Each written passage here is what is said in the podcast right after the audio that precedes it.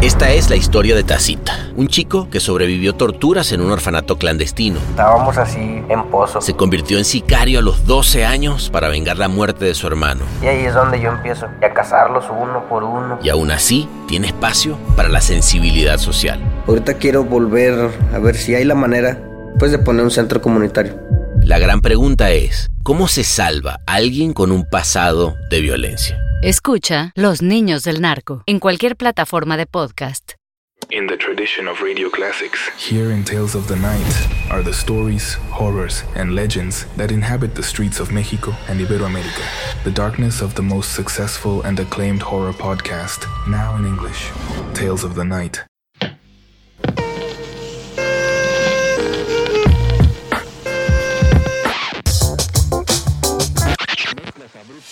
Mezclas abruptas. Con Susana Medina. Bienvenidos a un episodio más de Mezclas Abruptas. En este episodio estoy bien orgullosa de mí porque esta vez sí me acordé que era 420. Usualmente me acuerdo el mero día y me acuerdo tarde eh, cuando estoy viendo las redes. Entonces, pues toca celebrar ya muy de improviso. Eh, fracasé como Pacheca yo en esta vida. O bueno, quién sabe, igual no había carrera y eso es lo que pensaba que, Sí, en fin, eh, esta vez sí me acordé porque estamos produciendo este podcast y porque hay que ver fechas relevantes y conversaciones relevantes. Y por eso decidí invitar al creador, escritor y director de una serie de ficción en audio llamada Toxicomanía, el experimento mexicano.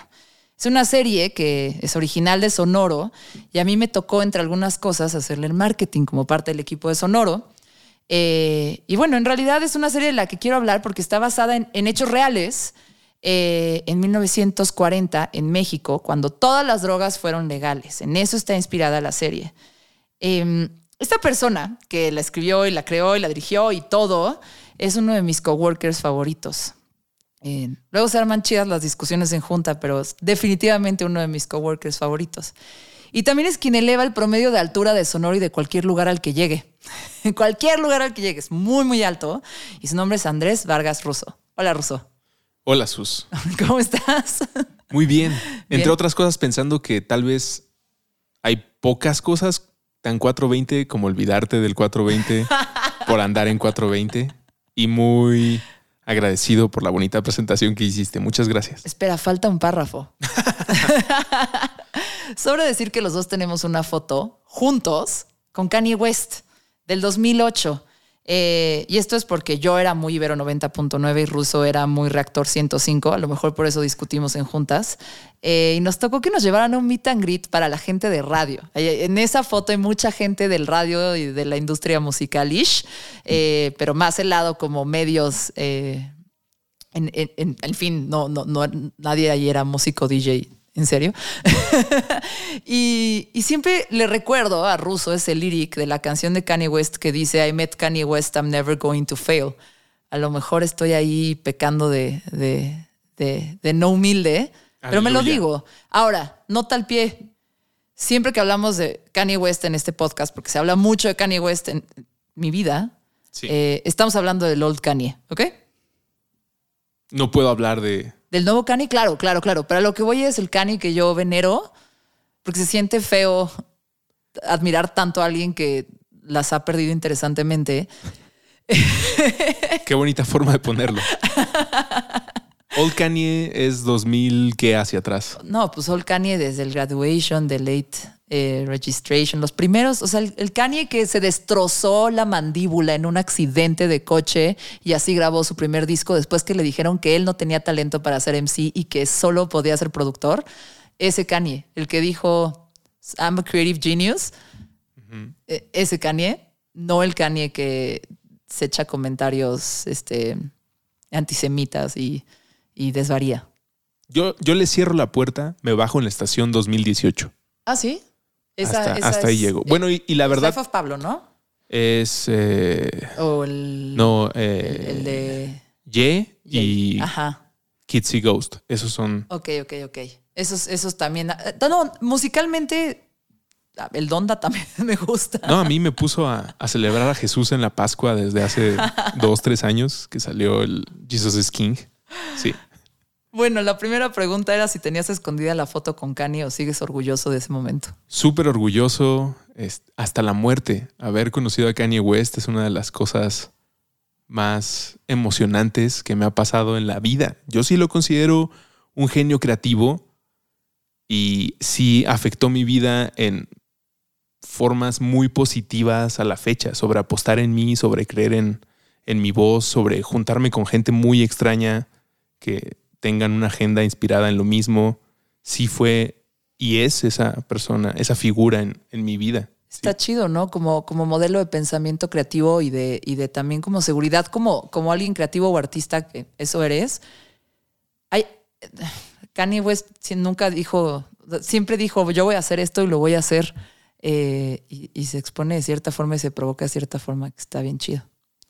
Fuera de eso, que es uno de los productores de música pop más relevantes de la década. La, de las décadas. La, la, la. Sí, lo amo. Lo amo mucho. Al Old Kanye. Ahorita, please, ya compórtate, güey. es raro. Bueno, no, no es raro, es este indefendible. Ay, pues es que ya que se defiende el solo. Sí. De acuerdo. Estoy muy orgulloso de esa foto, de ese momento. Lo presumo y me da gusto que la vida nos haya puesto, además de en ese cuarto con Kanye, a trabajar en una empresa como Sonoro. A mí también. Era el destino. Sí, era el destino. Era el destino también estar aquí hoy. Eh, el nombre de este episodio es Érase una vez legal. Érase una vez legal era el tagline de publicidad cuando estábamos promocionando la serie Toxicomanía. Todavía de vez en cuando, cuando alguien escucha la serie, eh, cumple con el llamado a la acción y pone hashtag, un tweet. El hashtag, érase una vez legal. Sí. eh, me, me, encantaría que para empezar hablaras un poquito del momento en la historia en que las drogas fueron legales en México. Cuando lo lanzamos hace dos años, tuviste que hablar de esto un chingo. Sí. Pero también ahí te va. Y estoy hablando un chingo yo, pero fue tu culpa. eh, cuando, cuando, cuando lo lanzamos, había mucha gente, y hay mucha gente hasta la fecha, que no sabe que las drogas fueron legales en México y que fuimos pioneros en ese modelo y que además pudo haber cambiado el rumbo de la historia de este país respecto al crimen organizado y el narcogobierno. Ok, fuera de eso, eh, pasaron dos años de que lanzamos esa serie. Ya está desarrollándose para hacer una película con Paramount Plus. Y de todas formas hay gente que todavía no sabe que las drogas fueron legales en México en 1940. Entonces estaría chido que contaras un poquito de ese contexto histórico. Seguramente se les olvida por marihuanos a los que ya escucharon la serie. a los que les conviene. Hasta los que ya, hasta los que la hicimos de vez en cuando se nos olvida. eh, en 1940 el presidente era Lázaro Cárdenas. Lázaro Cárdenas, entre otras cosas, su gobierno le entregó a México las vacaciones de Semana Santa. Mm. Eh, te lo agradecemos, Lázaro Cárdenas. El Instituto Politécnico Nacional. También te lo agradecemos, Lázaro. Eh, sí. Bueno, sí, sé, sí, wey. por completo. Sí, es no, una escuela, es gratis. Sí, sí, sí, va, va, va. Eh, le entregó la legalización de todas las drogas. El modelo del populismo, AMLO. Sí, sí, no, no, yo no sabía cómo ponerlo, pero me parece un pon más que adecuado. Sí. Lázaro Cárdenas, a pesar de ser un presidente militar, un general, eh, tenía pinta de rojillo por todos lados. Por ejemplo, no le caían bien los egresados de la UNAM, porque los consideraba personas que habían, por su educación, traicionado las necesidades y problemas de sus orígenes, de los pueblos, de sus familias, de sus vecinos, por abandonarlos para ir a la gran ciudad, a ser doctor, a ser abogado y desentenderse de lo que él y su gobierno percibían eran las causas más importantes de, para los 40 en México. Uh -huh. Tener ingenieros, porque el petróleo va a ser nuestro. Necesitamos a gente eh, científica que sepa construir, probar, maniobrar con nuestros bienes primarios, con nuestra materia prima. Y por otro lado, era muy progresista eh, en cosas como la salud mental, gracias a que compartió época con un personaje como el doctor Leopoldo Salazar Viniegra. ¿Quién es el doctor Leopoldo Salazar Viniegra? Era el... Fue muchas cosas. Empezaré diciendo que fue director de La Castañeda, un manicomio, un instituto de salud mental, un lugar para poner, como él les llamaba a los hermanos débiles de nuestra población, para que tuvieran un lugar. Ajá. era un doctor de la mente llamado en alguna ocasión por una revista extranjera como el Freud mexicano. Era un columnista eh, con una pluma muy valiente y muy graciosa.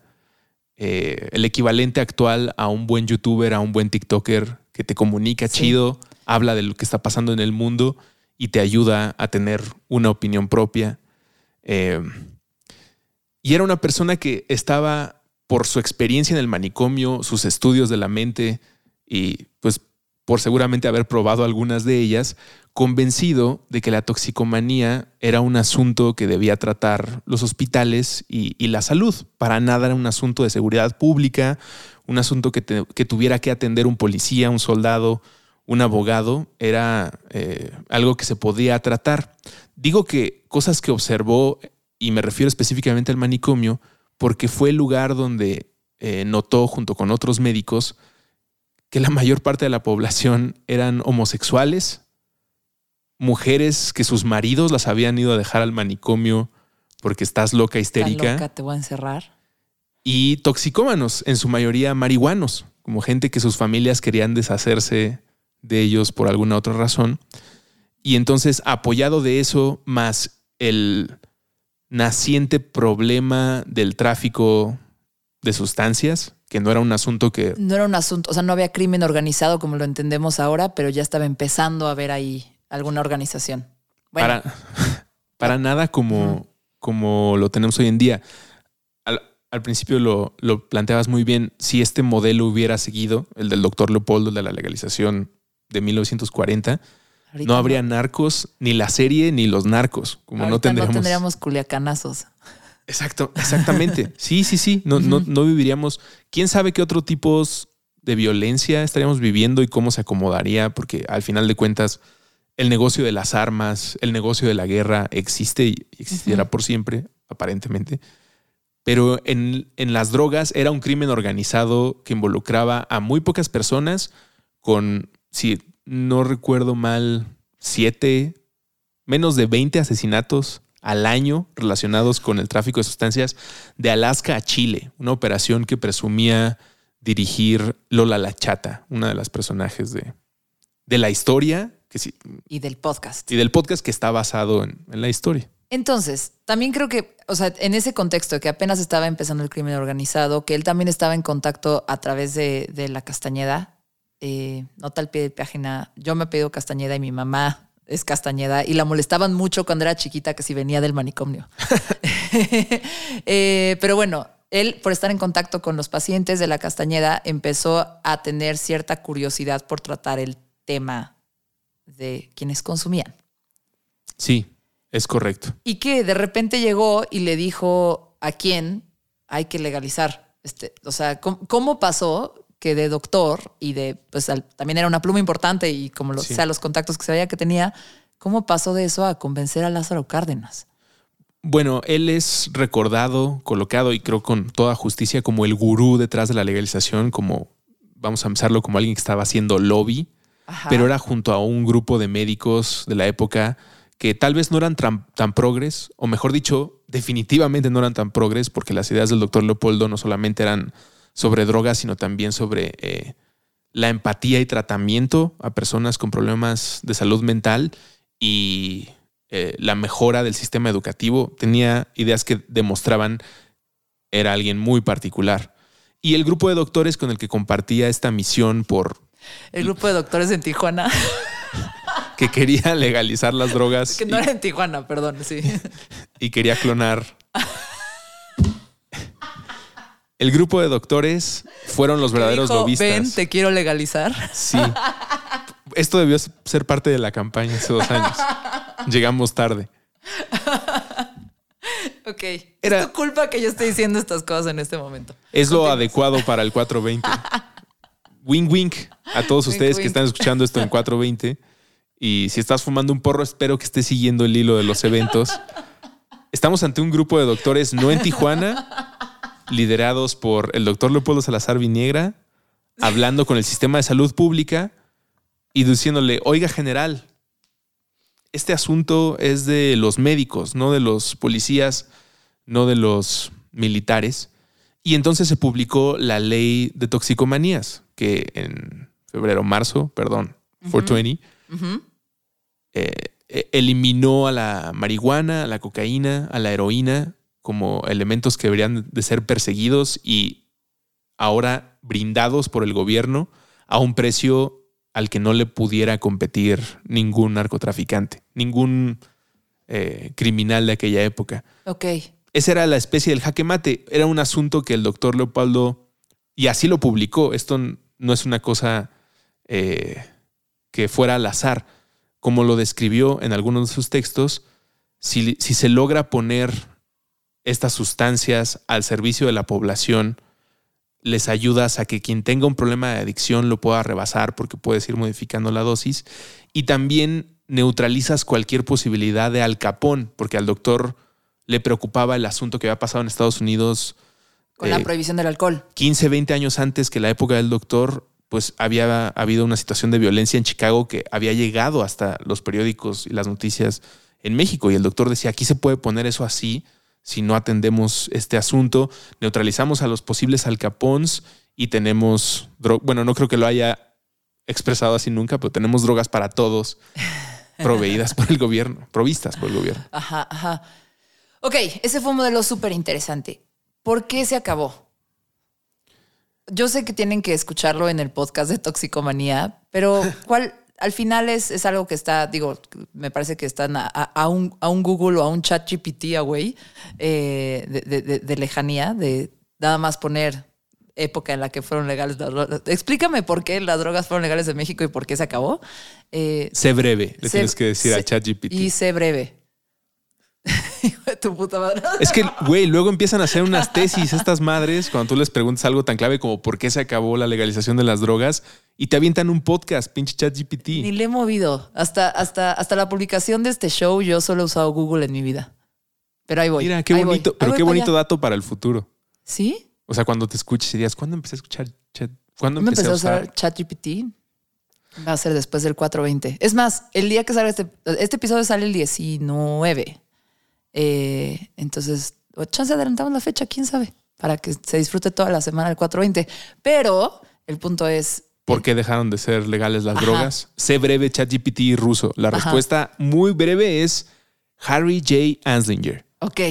Es tan ridículo como tenebroso que podamos rastrear el origen de la guerra contra las drogas como negocio, manipulación, homicidio, genocidio, como la cosa una de las cosas más malévolas del siglo pasado o probablemente de la historia, no de las drogas, sino de la historia humana, a una persona, a un pincho que se llamaba Harry J. Aslinger, a quien el gobierno de Estados Unidos encomendó, antes de venir a México a terminar con la ley federal toxicomanías, ir a atrapar a Billie Holiday, una cantante afroamericana que entre otras piezas hablaba. ¿Qué nivel de mala copa es ese señor? ¿Quién va a ir aquí? Atrapar a Billie Holiday porque andaba cantando una canción que se puede entender en toda proporción como una canción de propuesta, que se llama Strange Fruit. Ajá. Y esa canción sonaba eh, en lugares a donde iba a complacer a un público mm, mayormente blanco, pedón, de alto poder económico, una gran voz como como ella y que de repente cantara eso era muy incómodo porque pues incluía eh, el homicidio de un hombre negro en, en América, en Estados Unidos, pero no había manera de prohibirle que se presentara en lugares y cantara esa canción porque free speech, ¿no? Entonces, la otra cosa que se le sabía a Billie Holiday era que consumía eh, drogas, heroína. Y fue a través de Harry J. Anslinger, a quien denominaron como... El zar antidrogas. El zar antidrogas. Bueno, ese no era su título, pero así el apodo en la oficina. El zar antidrogas fue a atrapar a Billie Holiday, bueno, no, no en una ocasión, sino a construir un caso alrededor de ella como traficante, como poseedora, como gente que se está drogando en lugares en los que no está permitido. Y después de acabar con su carrera y probablemente con una parte de su vida. No, no es la única razón que llevaron a Billy Holiday a, a, su muerte y a su tragedia, pero este güey, por lo que estoy contando, y también se puede ver en una serie de televisión en donde aparece Harry Anslinger sobre Billy Holiday. Sí.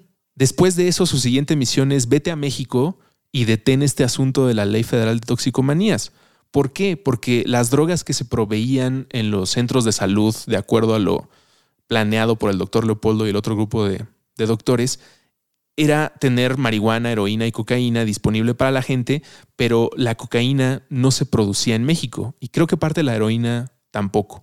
Por lo tanto, necesitábamos un proveedor y ese proveedor, 1940, Guerra Mundial, nazis, eran los alemanes. Y entonces era un pretexto más que correcto, no tenga relaciones con los nazis durante esta guerra o con los alemanes, el eje del mal. Y después vemos, no fue un manotazo en la serie por eh, objetivos de entretenimiento, lo hacemos más así, pero fue un ahorita no, ¿eh? Ahorita no México y aguas porque, y esto pasó después. Obviamente la diplomacia es muy aburrida, no sirve para la ficción.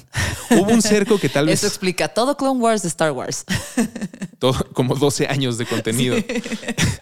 Eh, sí. llegó a haber una repercusión en México no cediendo. Eso no lo abordamos en la serie, pero está en los diarios donde como no se atendió rápido a esta solicitud de Ansinger y el gobierno estadounidense, sí hubo unas horas, si no es que mediodía, en el que estuvieron paradas las aduanas porque el gobierno estadounidense, estadounidense puso esos límites, como de, ah, no, pues entonces se para el tráfico, que no sé qué, de cereal, ¿no? Este, estos botes en, Luis, en Nueva Orleans ya no van a llegar aquí desde Siempre han estado de moda los bloqueos comerciales y todas esas cosas y ahorita ya no están funcionando tanto, ¿verdad, Rusia? Qué chingados. Exactamente. Y entonces... Harry J. Ansinger. Harry J. Ansinger llegó. La respuesta. la respuesta también es Estados Unidos, ¿no? Sí, la, la el prohibicionismo, como la, la pendeja idea de que podemos prohibirle cosas a la, a la gente sobre la pendeja idea que creemos que podemos prohibirle cosas a la gente, va mi siguiente pregunta. Cuando yo te conocí, desde que yo te conocí he aprendido muchas cosas, pero una que aprendí es la palabra toxicómano. No, no, no se usa comúnmente, tú la usas mucho y estás, llevas muchos años que descubriste esta historia y que querías hacer algo con esta historia que, que, ha estado como en tu, en tu universo y en tu léxico normal. Pero para mí hace dos años la palabra toxi, más años, dos y medio, ¿qué cuánto se llevó? No sé. Em, la palabra toxicómano no existía. Y estoy segura que para mucha gente que está escuchando esto tampoco. ¿Qué es un toxicómano? Es. Yo soy así. Sí, sí, sí, sí, sí, totalmente.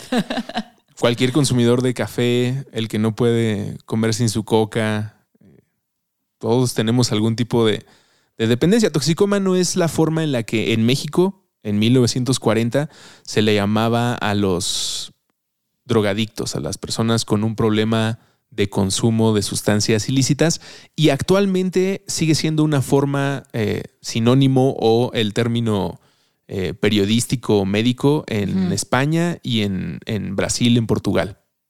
Sí.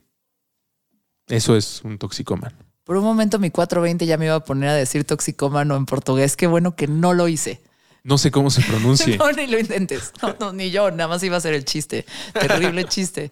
Oye, em, como que hay un discurso, obviamente, o sea, no quiero saber en nuestra sociedad, pero como que hay un discurso de llamar drogadicto, eh, fracasado, de atribuir como muchísimas cosas al consumo de sustancias, eh, cuando todos de alguna forma lo somos, todos somos toxicómanos y es esto es súper, es una idea trilladísima, pero voy a un punto, ¿no? Como que todos o tomamos un chingo de café, o echamos un chingo de chelas, o, ¿sabes?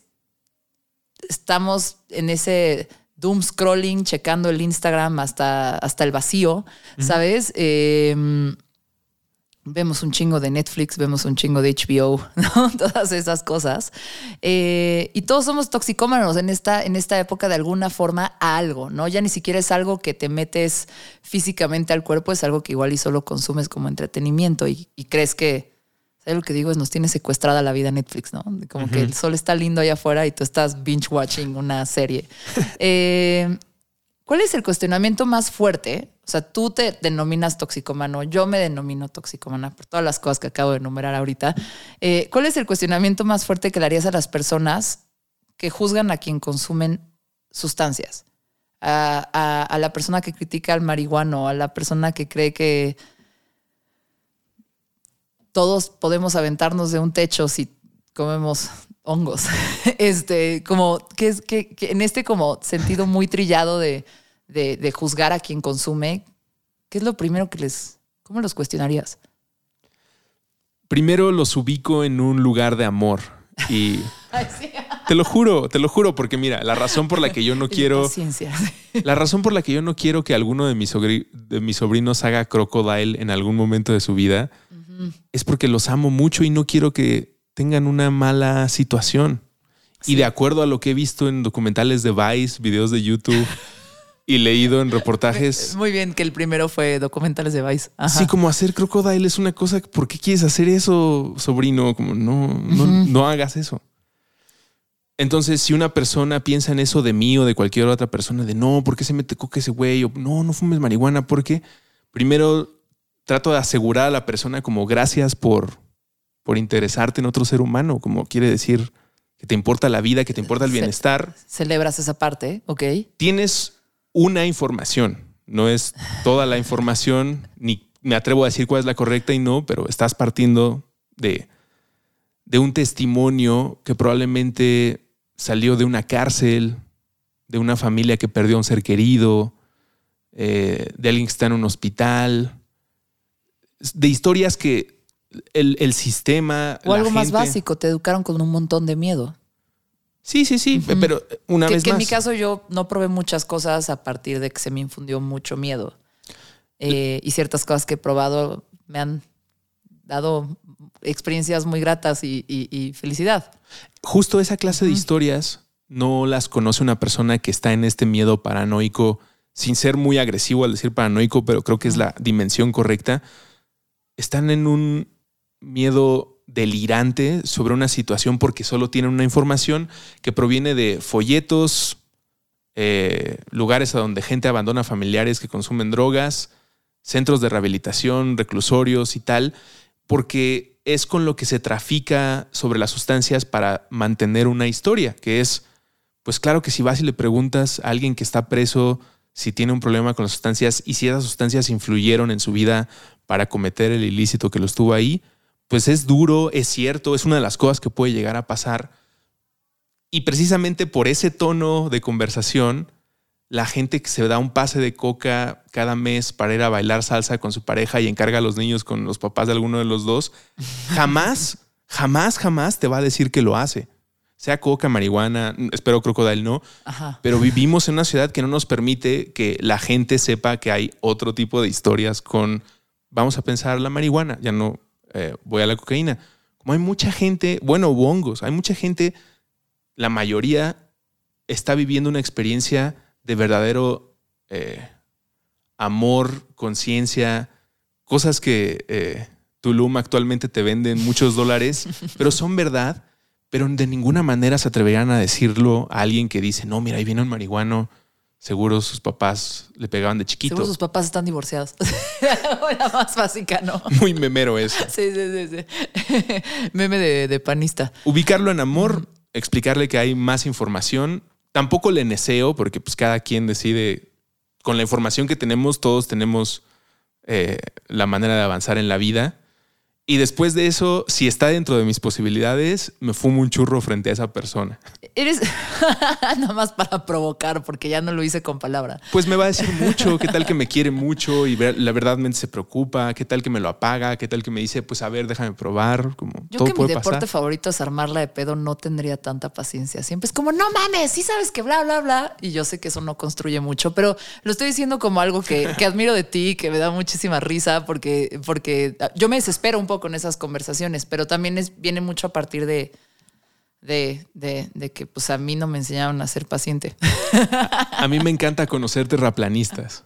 Ah, no. Me gusta porque es, es iniciar de nuevo un videojuego que yo ya me sé de memoria y la mayoría de las personas nos lo debemos saber de memoria.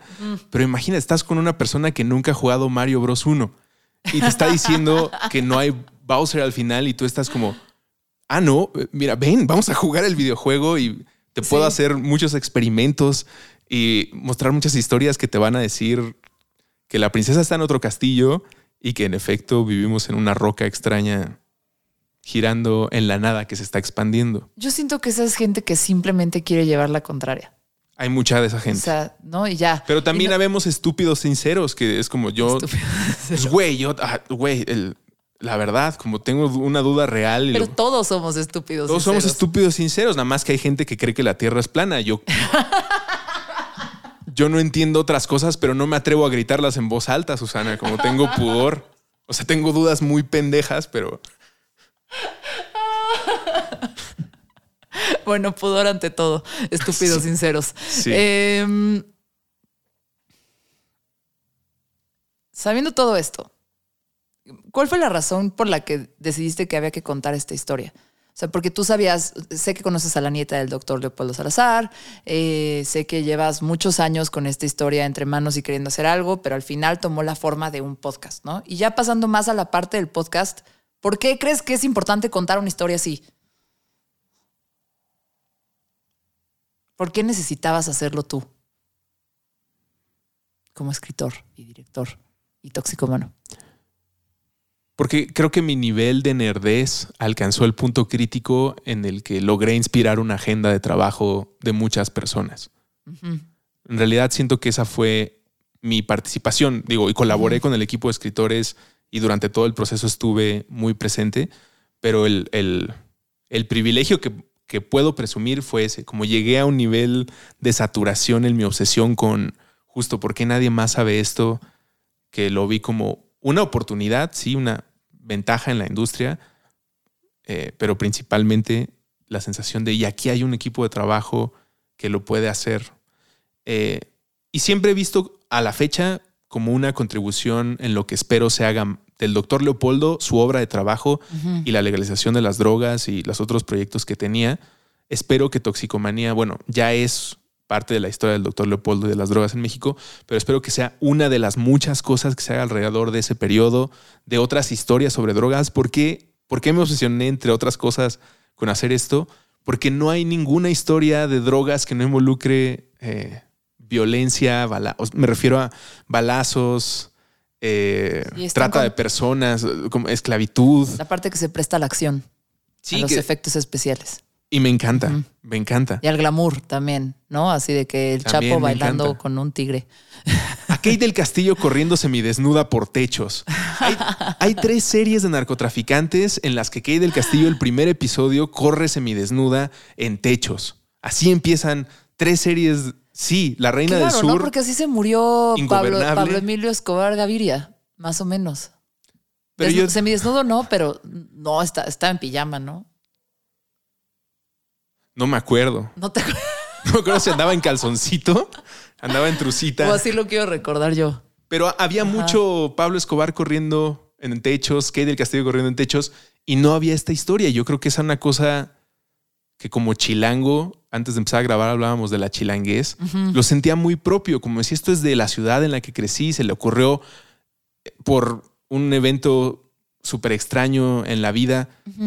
Descubrí que el- el- la oficina del doctor estaba a cuatro edificios de donde yo vivía en ese tiempo. Eh, como hubo una cercanía también. Como una identificación bien profunda, ¿no? Sí, sí, como, Ajá. como este es un, un líder del cual en este momento yo y muchas personas solo sentimos orfandad. Como no hay nadie así en, en un personaje y unas ideas así siendo expuestas. Qué duro. No hay.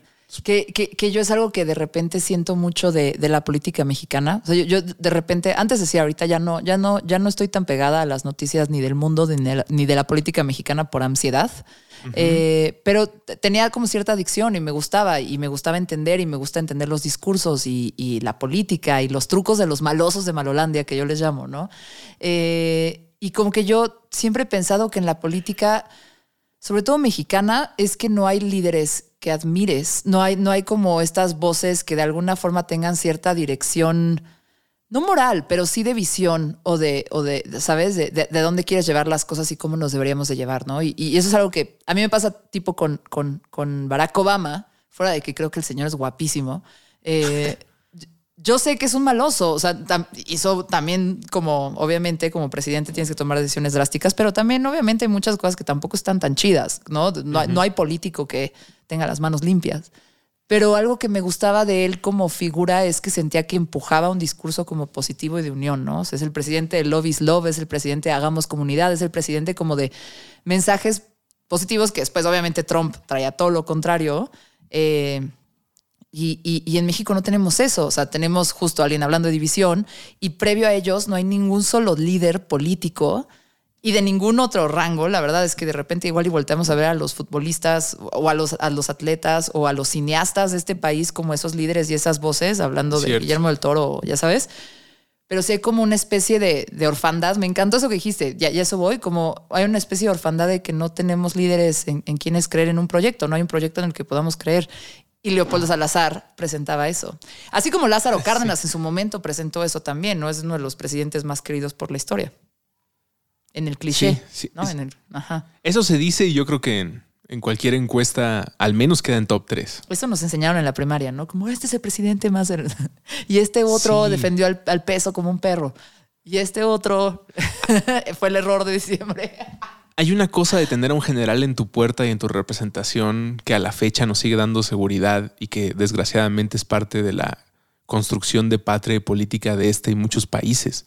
La necesidad de tener soldados en las bardas. Como claro que estoy en contra de la violencia, pero no soy un ingenuo. Sé que hay soldados de otros colores del otro lado de la barda y ojalá eso se pudiera desaparecer echándonos todos en la cama un mes a tocar la guitarra. Pero el mundo no funciona así. Y entonces, pues, esta figura del general, del soldado defendiéndonos, ayuda a que si tienes más miedos paranoicos, pueda seguir justificando el que haya no solo un general, sino dos, tres, cuatro, cinco, ocho mil.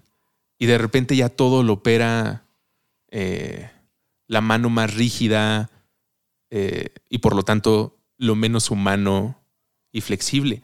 Y es lo que ha triunfado. Es cierto que no estamos lo de la orfandad y lo de los líderes, pero también es cierto que existen esos líderes en otras áreas como el entretenimiento, que es tan real como cualquier pelea con, nuestras familias, como es parte de nuestras vidas. O sea, ahora que lo veo es como líderes tiene que haber porque te inspiran, porque te empujan, porque te dan ideas, ¿no? Pero, pero ya si lo regresamos al tema de la legalización y el consumo, eh, Ahí está Adrián Marcelo. No, no es cierto, jamás.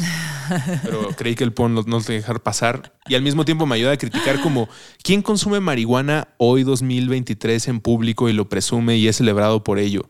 Es algo que yo predije hace unos años. Sí. Como salir de marihuana hace todavía seis años significaba un asunto de salir del closet de la, psico, de la psicoactividad, de, ser psiconauta y enfrentarte a muchas conversaciones en tu familia, empleadores y tal para ver cómo se iba a acomodar tu vida. Hoy en día ya es una cosa McDonaldizada. Me encanta McDonald's. Sí, sí, Delicioso. Pero ya es un asunto. Eh, bueno, a mí no me encanta McDonald's, pero sí, sí, sí, te entiendo. Sí, sí.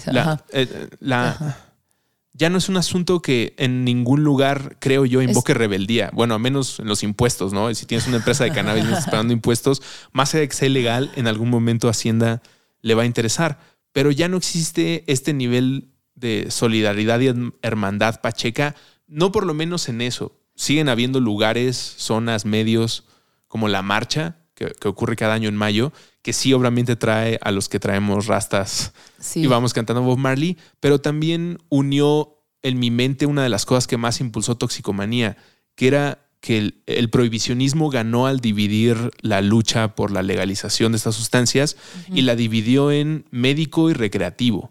Dijo el prohibicionismo, si es para atender a, un niño enfermo, está bien. Pero si es porque estás estresado, porque ya, vas, ya es el día de pagar la tarjeta y hubo mucho tráfico, no. Sí. Y al pintar esa línea no nos permite públicamente, bueno, no nos permitía, y eso ya está roto y qué bueno, que fuera el Pacheco con su playa de Pink Floyd junto a una niña que está en silla de ruedas y está mejorando gracias a un tratamiento que incluye el espectro completo de la planta.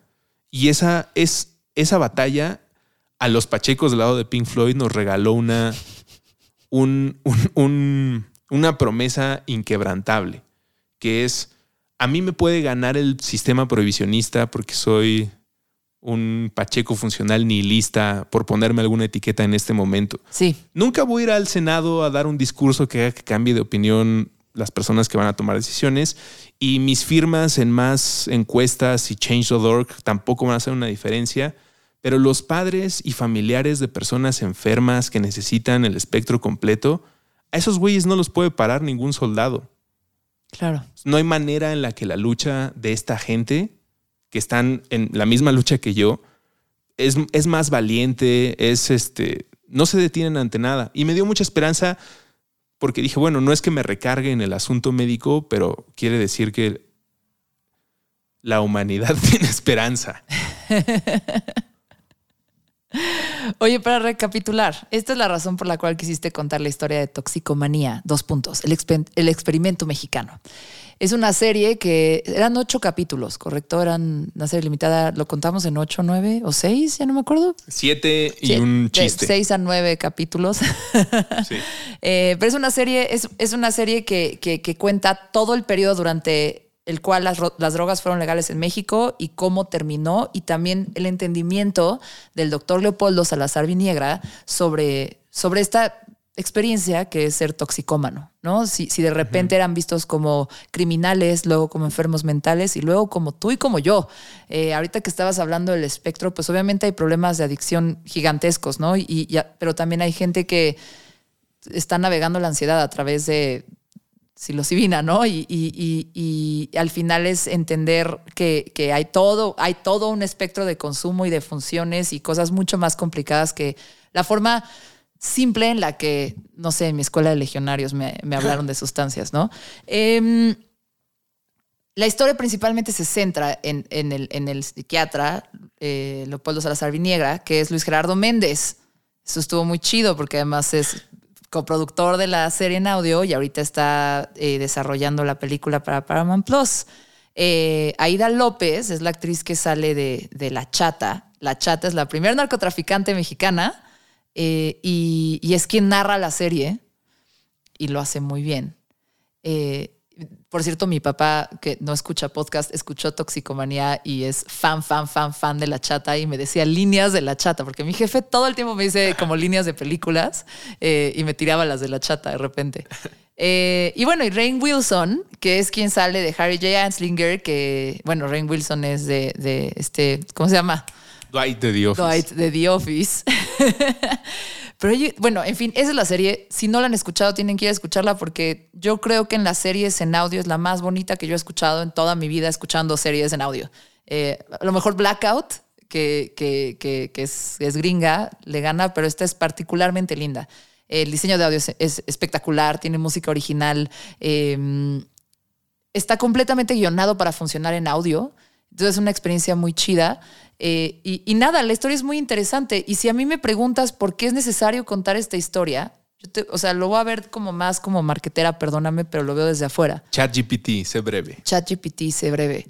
Eh, la primera no es, y sí estoy a favor, pero la primera no es necesariamente como empujar a huevo una agenda sobre la legalización o sobre el consumo, ¿sabes? Es como tener conversaciones un poco más abiertas sobre el consumo de drogas y sobre las alternativas para tratar ese, ese tema, ¿no? De, o sea, lo que ha derivado la, violencia y el crimen organizado. Y eh, esa es una como, como, como, como muy importante.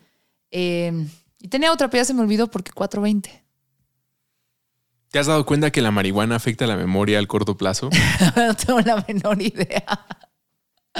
Eh, me faltan estudios, me faltan, me falta experimento, me falta conocimiento empírico, creo. Pero sí. O chance no va. ¿Te has dado cuenta que la marihuana provoca pérdida de memoria en el corto plazo?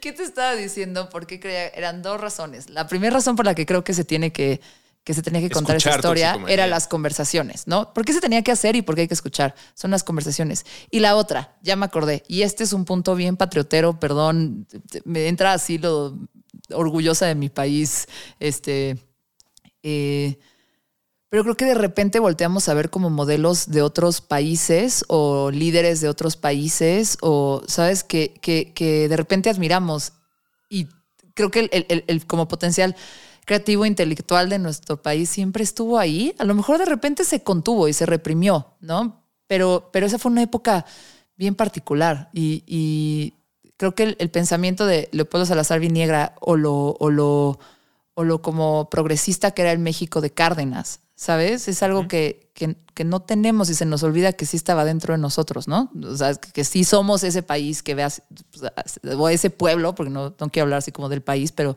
sí somos esa gente que, que tiene la capacidad de, ver hacia adelante y explorar alternativas. Entonces a mí me, da, me dio mucho orgullo. O sea, al final la historia de toxicomanía es una historia que, te habla bien de México. Te habla de que sí teníamos la capacidad de, de, presentar alternativas que nos hubieran tenido en un lugar diferente, pero, pero pues que, el cerebro está aquí. No sé si. Sí, no, que, somos una sociedad que siempre ha estado lista. Estamos, estamos, tomados por un grupo de personas, como en todos lados en el globo, que toman las decisiones que más convienen al, al plan que tengan diseñado, pero la sociedad está más que lista. Como no, bueno, no, no había un estigma hace 80 años y hoy en día el estigma que hay está sostenido en argumentos muy débiles, como, el, como los anuncios del radio, si es que le tienen la desgracia de escuchar el radio hoy en día y les tocan esos comerciales de eh, las drogas pueden arruinar tu vida. Llama a la línea de la salud. Algunas sí. Oye, oye, ahorita que estabas hablando de las patrullas y todo, eh, pero última cosa que, quiero decir sobre el podcast. Porque la chota. oye, es la chota, sí, ya vienen por nosotros por estar hablando de esto. Harry, ahí, viene el zar antidrogas. Em, ahorita que estaba haciendo la escaleta y estaba como viendo los créditos del show y como viajando al pasado hace dos años, que qué padre sitio web le hicimos a Toxicomanía, la verdad. Ahorita lo acabo de encontrar. Eh, me, di cuenta de la cantidad de cameos que tiene este. O sea, es, como. ¿Viste Entourage, la, la serie de, de, HBO, que es súper heteronormadísima, pero la verdad es bien divertida? Soy un güey básico. Y que cada, cada episodio veo cameo de algún celebrity. Neta, empecé a ver Toxicomanía y dije, órale, ruso, sí, sí, sí, sí. Se presupuestó la aparición de varios celebrity en Toxicomanía varias. Eh, a ver. Jero, si estás escuchando esto, no te enojes. No se presupuestó. no se presupuestó esa cantidad. No se, presupuestó. lo tuvieron que pagar. con toda felicidad se nos salió de las manos. Es, es lo que puedo decir. En, mi mente y en la planeación. Eh, que también fue marketing, fue tengamos cameos de gente random para que lo promuevan. Pero tuvimos que entrar en ese sistema porque originalmente Josh y Cami nos dijeron. Estos son, estas son personas de nuestra oficina. Sí, sí. Eh, saludos. Saludos. Me dijeron, arma una lista de tu top A, B y C. Y en el top A estaba de que Will Ferrell siendo Rain, eh, Harry Jansinger, Salma Hayek siendo la chata. Sí, Pues ya saben cómo soy, para que me invitan. Sí, no, y me dijeron A en ese nivel. Me dijeron A, abogado de Tom Cruise. B y C, ajá, de que sí, vamos a hablar. Y me emocionaron y me cumplieron Will Ferrell dijo estaba haciendo Succession, como tuve. Ajá. Bueno, a mí no, pero lo dijo. Cuando no se cumplió la posibilidad de cerrar un elenco. Pero siguió siendo un elenco loquérrimo. Es que las celebridades fueron más por mi lado. Esto es un movimiento, esto es algo que se. Es una conversación que se tiene que tener. Importante, lo describiste muy bien. Y necesito que sean las personas que son abiertamente consumidoras y a favor de la experimentación en nuestras vidas, nuestras mentes, como Sara, como Alexis, como Richie, vengan. Bueno, y, rapero, la banda Bastón, alemán. O sea, quienes están, están. De raperos, la banda Bastón.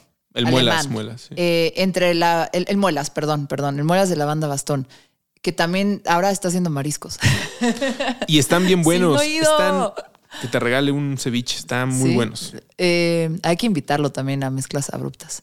Eh, el alcalde. Está toda, está, está pues ahí como la terna de comediantes, ¿no? Alexis, Richie, Alex Fernández, también estaba el, el, otro, el que habla rasposón. El diablito. El diablito. No, ahí sale el diablito. Eh, ¿Me salió? Pero bueno, son parte del cast y es un montón de gente que estaría sea, eso sucedió porque querías a alguien que pudiera abogar a favor de, la, de tener esta conversación, genuinamente quiere contar esto. Y bueno, también el presentador de la serie es... es muelas, este, muelas. No, pero el, que hace la voz del principio no era ah, eh, José Antonio Badía, sí, sí de bueno, leyendas legendarias, y hace la lectura de... Eso fue una de las cosas que más me emocionó, ¿no? Yo a la fecha no conozco a Badía en persona, pero como podcaster y persona que trabaja en la industria pues mi máximo respeto a alguien que llevó el formato, el género a, tantas más personas. Y en ese momento, y a la fecha lo sigo considerando, pues es uno de los grandes relatadores de historias de nuestros tiempos. Es una persona que a eso se dedica literalmente, en un podcast te relata.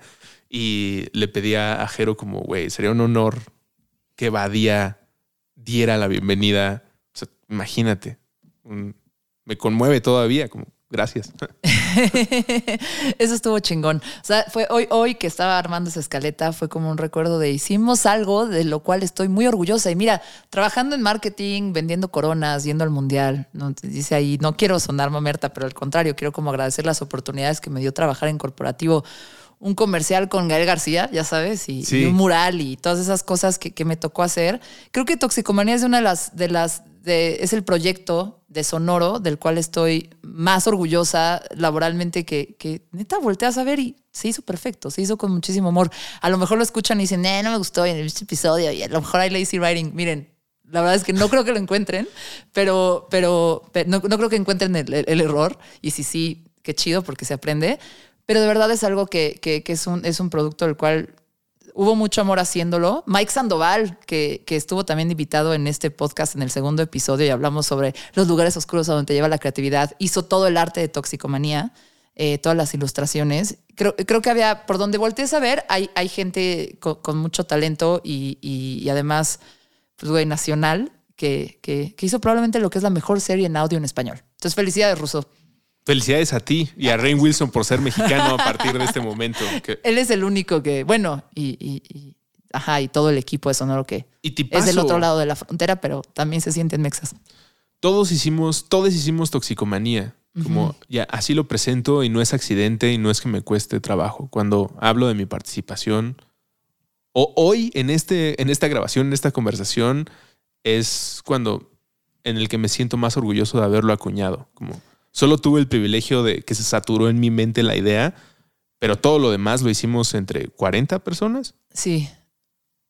Y que, o sea, ahorita ya lo están haciendo, lo están desarrollando para hacer película.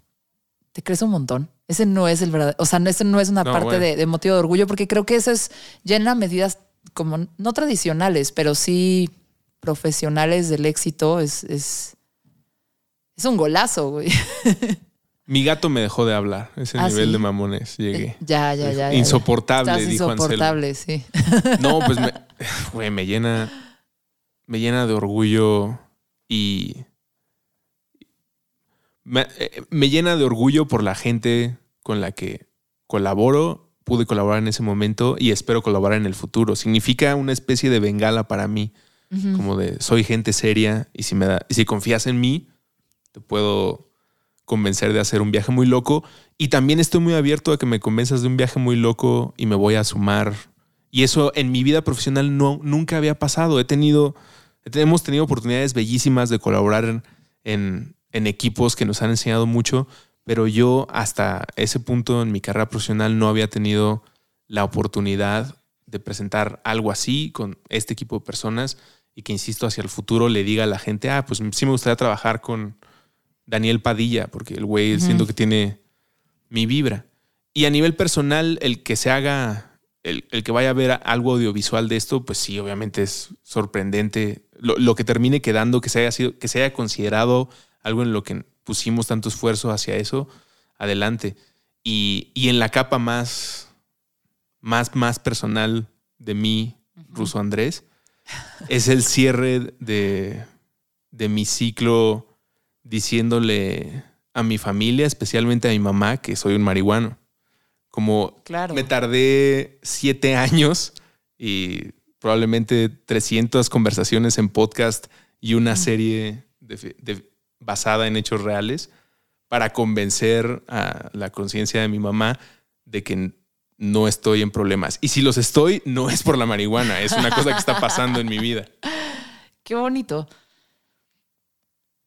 Quiero, quiero cerrar esto ya un poquito más hablando de, Yo sé que estás muy informado, ¿no? Y, hay, mucha gente que está participando en organizaciones y que está haciendo lobbying justo para la legalización, pero pues yo sé que estás muy informado. ¿Por qué crees que tiene que ser legal y por qué no sucede? Yo tengo teorías, pero obviamente vienen de la desinformación y de ver muchas series de narcos. Em,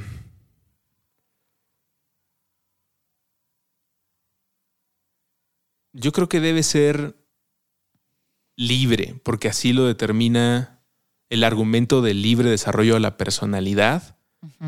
Y porque hay que estar muy pendejo para prohibir algo que crece sin que nosotros estemos presentes. es una, son plantas, son hongos, en lo que refiere a las sustancias más naturales, entre comillas. If it grows, if it grows in the ground, it's probably okay. Es una línea de Noctop. ¿Qué más? La razón por la que no sucede, pues obviamente son un chingo, ¿no? O sea, es, una, es una presentación. ChatGPT no puede ser breve.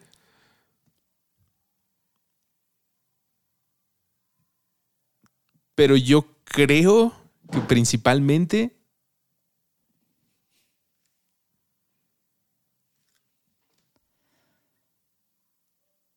Chan, chan, chan. Es el miedo católico paranoico. ¿Es eso? Específicamente el católico romano apostólico. En, todas las conversaciones. Perdón por no ser Pedro Pascal. No.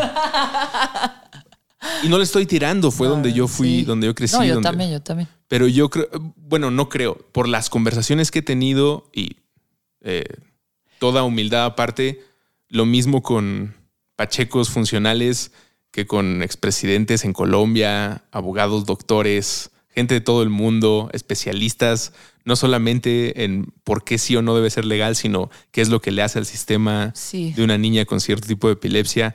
Recorriendo todo esto, he logrado derrumbar y visto cómo en la mente de muchas personas que están en el lado de la prohibición se tira, pero el último dique para mí, y, obviamente de, ese miedo paranoico se aprovecha la industria del narcotráfico que involucra a HCBC, el cártel en turno y gobiernos mexicanos estadounidenses. Esa operación existe, pero ellos no, no creo que la puedan fomentar más que el miedo paranoico católico que existe sobre experimentar con estados alterados de la conciencia. No solamente la marihuana, solo... Supongo que esa, es, esa es la forma de pensamiento, no a combatir, pero con la que hay que intentar dialogar cuando, o sea, de uno a uno, ¿no? Como de civiles. Porque si eh, son buenos católicos, si es, si es el verdadero problema de ese católico, es porque aman al prójimo y porque sinceramente esas personas desean lo mejor para nosotros.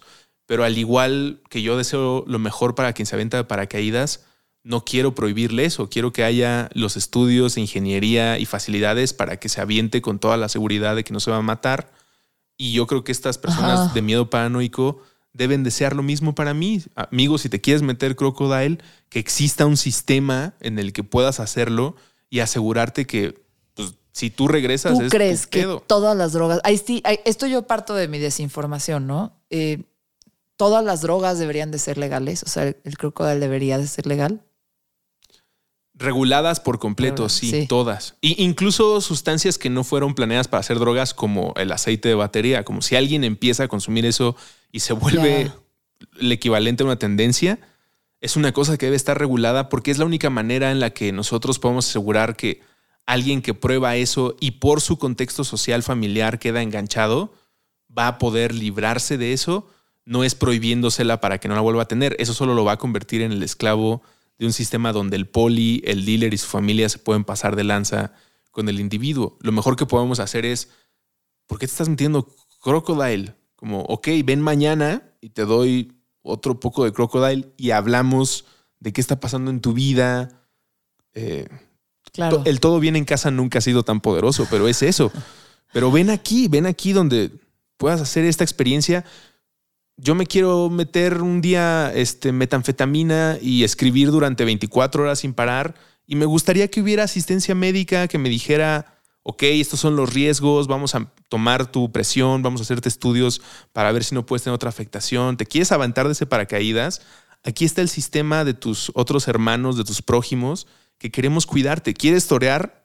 Chingón, güey. Mira, vamos a juntar personas por si algo sale mal, te puedan rescatar rápido y que tú y el toro tengan ah, no sé, esa ya es otra discusión. Bueno, pero por poner ejemplos de gente que hace, que toma decisiones que es como te quieres rifar con un toro ahí, güey, ¿por qué quieres hacer eso, güey? O te, quieres rifar en una ola. No hay que cambiar la metáfora al surf. Sí, sí, sí. Te quieres aventar del bungee, este. Hay, hay medidas. ¿Quieres? quieres explorar extremos. ¿Quieres? Eh, ahí te va. Como que a mí me pasa mucho y a veces me siento un poco incómoda viviendo en la sociedad en la que vivo y, en el ambiente eh, de industrias creativas en el que este, me desenvuelvo. We're sharing here. We're sharing here. Em, pero como que yo siempre fui muy medida en mi consumo de sustancias, ¿no? Como empecé a fumar marihuana muy grande, soy pésima pacheca, nunca me acuerdo que tengo, ni se me... O sea, cuando ahí está chido, ¿no? Pero nunca participarías en una campaña por la eh, legalización de la cocaína. Yo, por supuesto, que participaría en una campaña por la legalización. Sí, sí, sí, sí. Pero no meterte coca. Eh, eh, no le veo. Sí, o sea, ahí te va.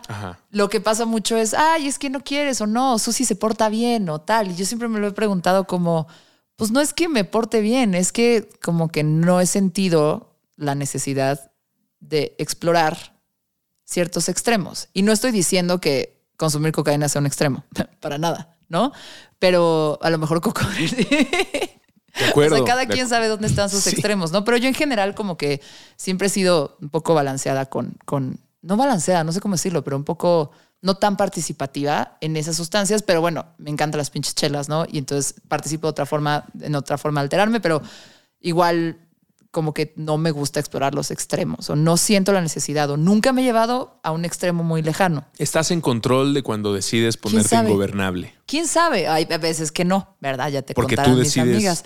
Pero, pero, pero creo que, creo que, o sea, mi punto de todo esto es no he explorado tanto la, no, no, soy no me puedo llamar psiconauta, tampoco siento mucha curiosidad por llamarme pero he tenido y tengo constantemente ciertas exploraciones con ciertas sustancias que han sumado a mi vida de una forma positiva, ¿sabes?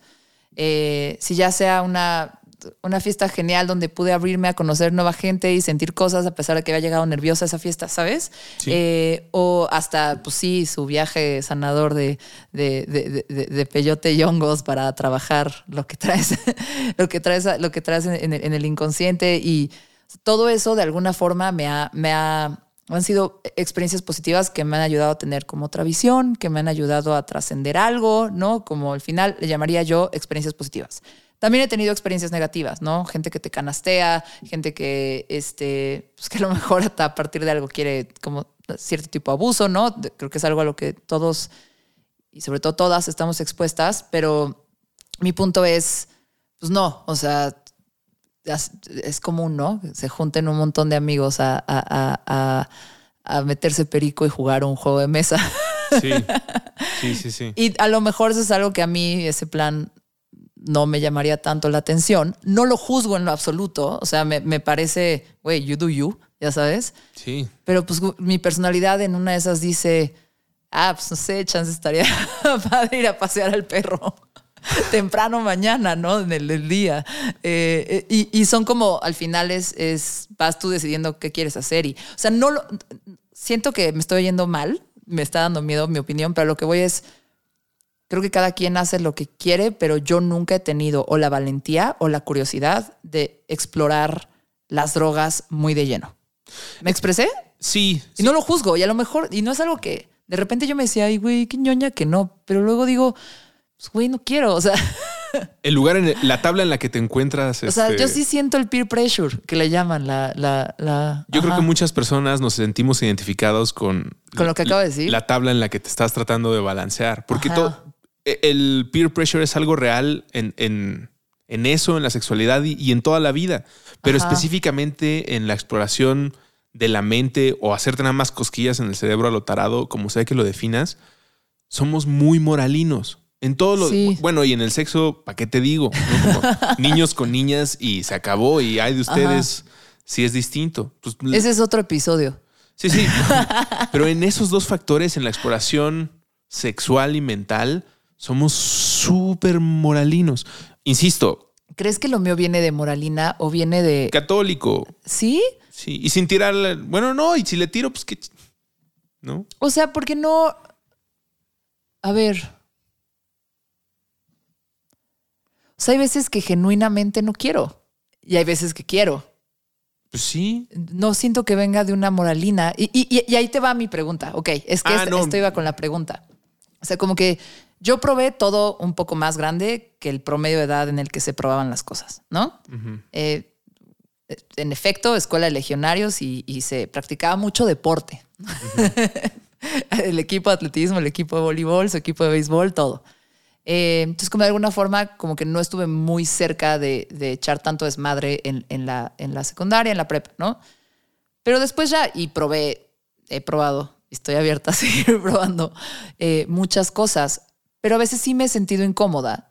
Em, de, como de, como que la gente cree que deberías de probar todo. Cierta gente cree que deberías de probar todo y de que deberías de relajarte. Y, ay, no, y no te has soltado. Y es, y yo no sé si es tan necesario que todos prueben todo. Esa es mi pregunta. Eso es lo que quería decir. Es, es muy parecido a la razón por la que la mayoría de las personas no cogen en medio de la calle. De acuerdo, porque hay pudor y tal, pero principalmente es porque no quieres escuchar la opinión de las otras personas sobre lo que haces. Como es, es mío, es mi experiencia. ¿Cómo lo haces? Exactamente. Sí nos da vergüenza y por eso no queremos exponernos en medio de la calle, pero principalmente es porque no queremos que alguien nos diga, así no es, carnal. O el equivalente, ¿por qué no te quieres meter coca? ¿Por qué no te quieres dar otro churro? ¿Por qué no quieres darle más al M? Y esas, esas personas, no las sustancias, existen. Hay gente que se siente muy sola o que en su contexto de consumo a huevo necesita la participación o la el impulsar a alguien más para sentir que está haciendo algo bueno o por él o mejorando su experiencia. Eh, igual lo voy a poner desde un lugar de amor, como, güey, estoy, eh, you should feel what I feel, you should take what I take, ¿no? Como estoy, los Chemical Brothers están más padres con esto, tómalo, pero ¿por qué tendrás que acceder? Me, me, ha recordado muchísimo a Paul en la antología, cuando platica el momento en el que George y John consumen ácido y el entrevistador le insiste sobre, bueno, ¿y tú cuánto más tardaste? Y él dice, bueno, ¿quién me iban a meter presión? ¿Los Beatles? Pues sí, eran mis compañeros de banda. Pero Paul dice, yo no eh, mi velocidad en el consumo y la exploración de esta parte de la vida siempre me ha detenido el qué tan feliz estoy con la persona que soy. Y entonces mi problema con el ácido, dice Paul, ah. es como, pues yo estaba muy feliz siendo Paul McCartney, escribiendo estas canciones, teniendo mi banda, y yo vi que Johnny y George empezaron a cambiar, no para mal, solamente empezaron a ser gente con exploraciones distintas, musical, espiritual. Se abrieron nuevos caminos. Y no es que a mí eso me atemorizara, nada más es como, está chingón eso, yo quiero terminar Penny Lane. Ahorita voy para allá, ahorita hago Helter Skelter, ahorita hago Temporary Secretary, como todo a su tiempo, güey, como... Ajá. ¿por qué, ¿Por qué ustedes dos tendrían que decidir cuando yo debo ser una, grandes comillas, dos grúas con comillas, mejor persona? Gracias por responderme mi pregunta. Paul Cada quien su ritmo, güey. Paul McCartney. Con Paul McCartney. Cada quien su ritmo. Sería en breve, ChatGPT. Sí, güey. Muy bien. Eh, sobre eso, no sé por qué, o sea, de repente yo quisiera que gente de una edad más adulta, más avanzada, 60 más, probara los hongos o tuviera como una ceremonia eh, que tuviera que, que ver con eso de sanación. Y, le estuve pensando, pero es, es prudente que alguien, o sea, hay una edad prudente para eso, sin que seas médico. pues depende la cultura y civilización en la que estés. Si eres la, un. La tuya y la mía. Le, le vamos a decir a pues mi tía y a mi tío que, güey, traen este pedo atorado y que tienen que ir a hacer una ceremonia de, de hongos. Yo cuando lo he hecho siempre les he pedido que hablen antes con un médico ya. completo. O sea, que les pueda decir, y en la medida de lo posible, porque no todos los médicos van a ser este, sensatos o mantener niveles profesionales y éticos, que le digan, oiga señor, me gustaría, mi sobrina Susana me dijo que una ceremonia de hongos, estos son los hongos que me ofreció, a mí me da miedo, y que el médico, si es que está, insisto, dentro de su criterio, ojalá sí, le haga una revisión y le dé la certeza que requiere cualquier persona antes de tomar. Cuando te casas, te piden que te hagas un estudio completo, porque chingados no te pedirían. Y, no es que todos lo tengamos que hacer, ¿no? Si, si se me cumple mi sueño de la meta y encerrarme a escribir durante 24 horas, también quiero ese, ese estudio, pero tampoco exijo que sea una, una obligación de que si no lo tienes, no lo haces. Pero decía lo de la, cultura de civilización, pues, los niños en el Amazonas, desde los 3, 4, ya les hacen su combinación de, de ayahuascas y le dan. Eh, en nuestra cultura, pues hay niños que fuman tabaco a los 9, 12 en las tiendas. Eh, cerveza, pues igual, se puede muy chavito. Hay gente que no toma hasta los 40 y le da los 40, los 50, como es una cosa muy variada.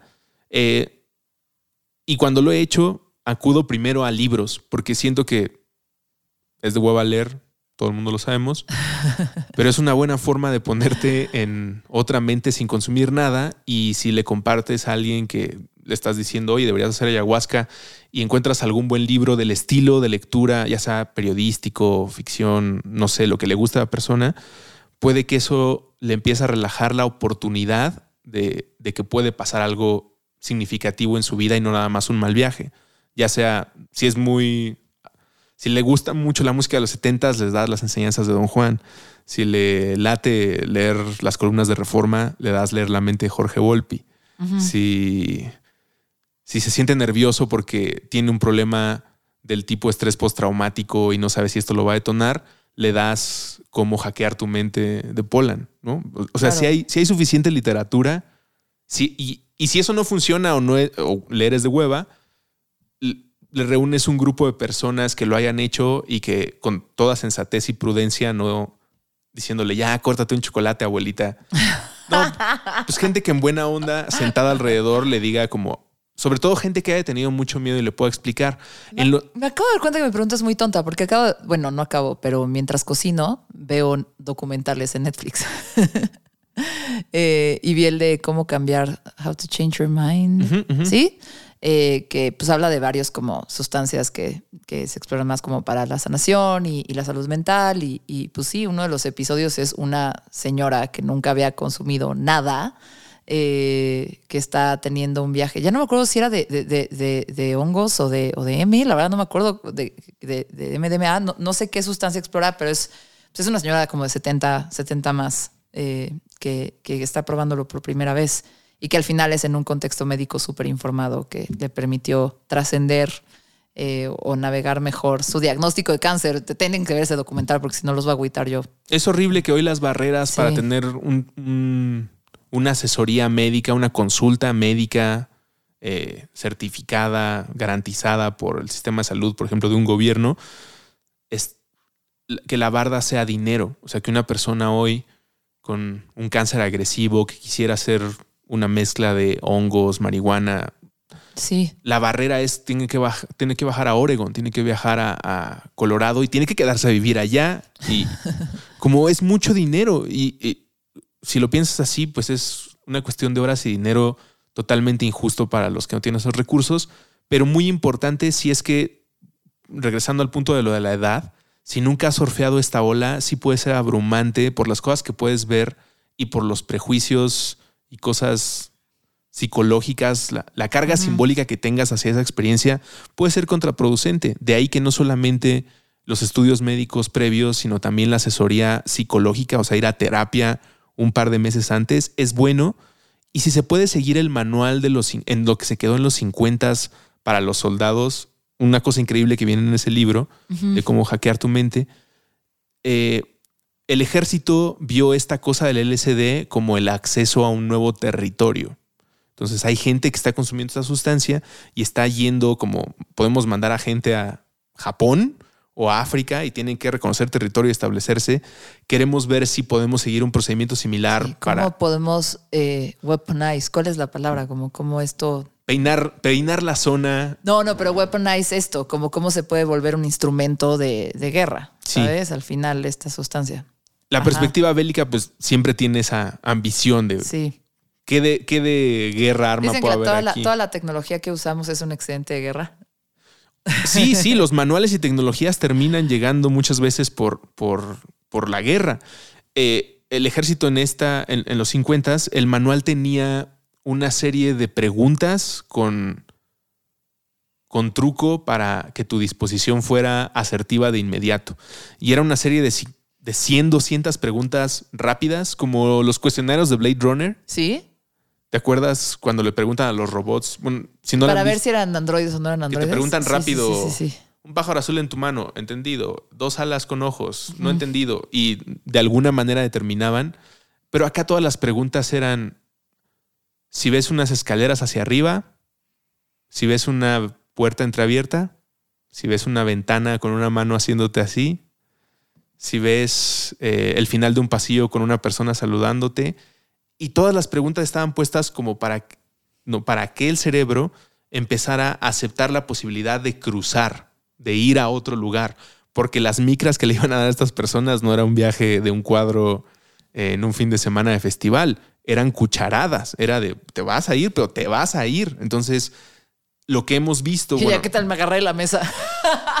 sí, pues lo- los que hacían los estudios de los militares ya habían visto cuando alguien se negaba a irse y eran situaciones de, o sea, paros cardíacos, la gente muy nerviosa de no quiero ir allá y cuando lograban hacer que la persona, el soldado cruzara, regresaban y se convertían en, en The Dude. O sea, olvidaban la guerra, el ejército. eh, no, no el ejército, pero entre el grupo de personas que hicieron estos experimentos en la academia, pues está Ramdas, está Timothy Leary, está, eh, sí, pues el, el, eh, el autor de las enseñanzas de Don Juan. Pues toda esa banda, sí, Break on True, pero hasta, hasta, hasta allá, hasta allá. Está bien. Todo esto era porque, Porque Joe Rogan, man. porque no lo organizamos, ¿verdad? Sí, es, Sí. es muy difícil no caer en todos los clichés que involucra esta cultura, pero en medio de todo eso Ay, hay que piezas. te mantiene humilde. Te mantiene- Caer en los clichés nos mantiene humildes. En todos estos clichés hay piezas sinceras de entretenimiento como Toxicomanía que les hicimos Sí. con mucho cariño hace unos años. Exactamente. Este episodio era para hablar no necesariamente de drogas, aunque también, también, porque era junto con Pegado, es como para hablar de- de- del proceso creativo y de lo que hizo que al final existiera una serie así, que tuviera conversaciones de este tipo. Eh, y obviamente yo te estaba haciendo todas estas preguntas porque es imposible hablar de la serie sin hablar del consumo, ¿no? Eh, y, y- y- y esta cuestión de, de- de- de que pues, hay que seguirle explorando y informarse más y tener un chingo más de conversaciones que, que, que- que un, un- un- un libro o un documental en Netflix no basta, ¿no? El comentario de un Sí. médico no basta. Este, o sea, al final, cualquier cosa que decidas hacer con tu cuerpo y con tu mente, pues vale que, que- que- te informes un montón, ¿no? Eh, no desde un lado, como yo decía, como que yo no, no he sentido la necesidad de explorar extremos, lo que yo considero que son extremos para mí. He explorado algunas, o sea, sí, pero sabes hasta dónde, ¿no? Es esa decisión de por qué decidí de, de empezar a irme antes de las seis de la mañana de las fiestas, o, ¿sabes? O por qué meterte esto hoy y- o metértelo el fin de semana y no en martes, fiestas, fiestas entre semana con Perico. Eh, al final, como que son decisiones súper personales, pero al final todos estamos en esa conversación y en ese consumo de alguna forma, ¿no? Y es, es voltearse a ver y está bien, güey, igual y, y- y- y no te metes perico, pero estás cinco horas en el Instagram todos los días, ¿no? El, el Y, creo que también ese, este, este episodio, esta serie de Toxicomanía y este episodio, pues es nada más dejar esa pregunta, Sí, de, de preguntarte sobre tu consumo de las cosas. el nazareno dijo: quien tenga, quien esté libre de pecado, que suelte la primera piedra. Ese era otro toxicómano, ¿eh? Así multiplicó un chingo de vinos, ¿o cómo era? Nunca explicó qué tipo de piedra era. Lo de, perdón, no te puse atención. Lo de sobre esta piedra se edificará mi iglesia. No, no era el. 420. Estamos hablando. No, era el quien esté libre de pecado que suelte la primera Ah, piedra. también. Pero el otro también ¿Cuál piedra, aplica. güey? Aquí entraría en Q piedra de caifanes. Y después comerciales. Qué vergüenza. Ahí vamos a dejar mezclas abruptas. Adiós, Ruso. Gracias por venir. A Hasta grabar. luego. Muchas gracias Se por te invitarme. quiere, eres un chido. Busquen Toxicomanía, el experimento mexicano y para más información sobre drogas, por ejemplo, exploren Sabiduría Psicodélica, también podcast de Sonoro. The Good Folks from Sonoro. The Good Folks from Sonoro. Hasta luego. Mezclas abruptas. Con Susana Medina. Sigue o suscríbete a este podcast para recibir un nuevo episodio cada semana. Deja una reseña. De preferencia 5 estrellas. Excelente servicio. Y si quieres seguir la conversación, busca arroba mezclas abruptas. Mezclas abruptas. O arroba Susy Rain. S-U-Z-Y Rain de lluvia en inglés. En Twitter o Instagram. Mezclas abruptas con Susana Medina.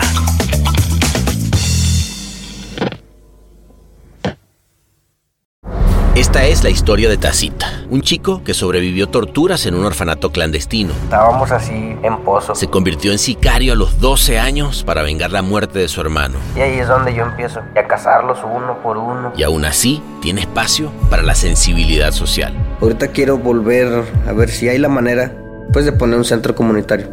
La gran pregunta es, ¿cómo se salva alguien con un pasado de violencia? Escucha Los Niños del Narco en cualquier plataforma de podcast. At the UPS store, we know things can get busy this upcoming holiday. You can count on us to be open and ready to help with any packing and shipping or anything else you might need. Is there anything you can't do? Um, actually, I don't have a good singing voice.